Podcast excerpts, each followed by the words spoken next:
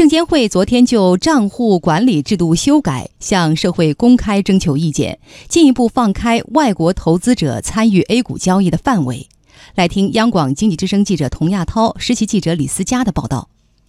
在原有规定的中国公民、中国法人、中国合伙企业等投资者范围的基础上，新规开放了两类人员在境内开立 A 股证券账户：一类是在境内工作的外国人，一类是在 A 股上市公司中在境外工作并参与股权激励的外籍员工。中国人民大学财政金融学院副院长赵锡军说：“外国投资者参与 A 股交易的范围进一步扩大，也是我国资本市场对外开放政策的具体落实。”这个是落实我们加快扩大金融行业对外开放的具体的措施。扩大境内外籍人士和上市公司外籍员工的购买 A 股的话呢，境内的市场来讲的话呢，我们实际上是扩大了投资者的来源，丰富了投资者的结构，同时增加了资金的来源，对我们市场总体发展的话呢是有积极的作用的，表明中国的对外开放在不断的推进。那么总体在今年年内呢，有十二项开放的措施要到位。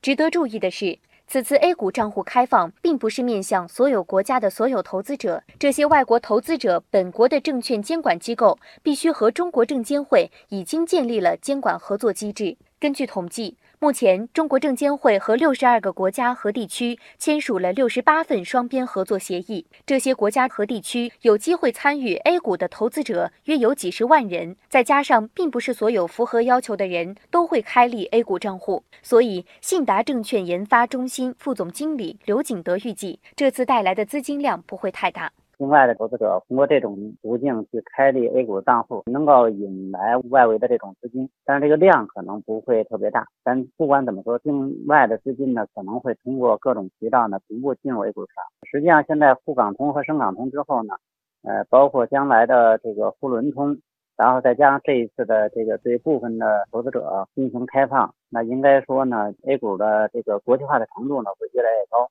作为此次扩大开放的配套制度安排，相关部门也将从税收制度、外汇管理等方面进行专门支持。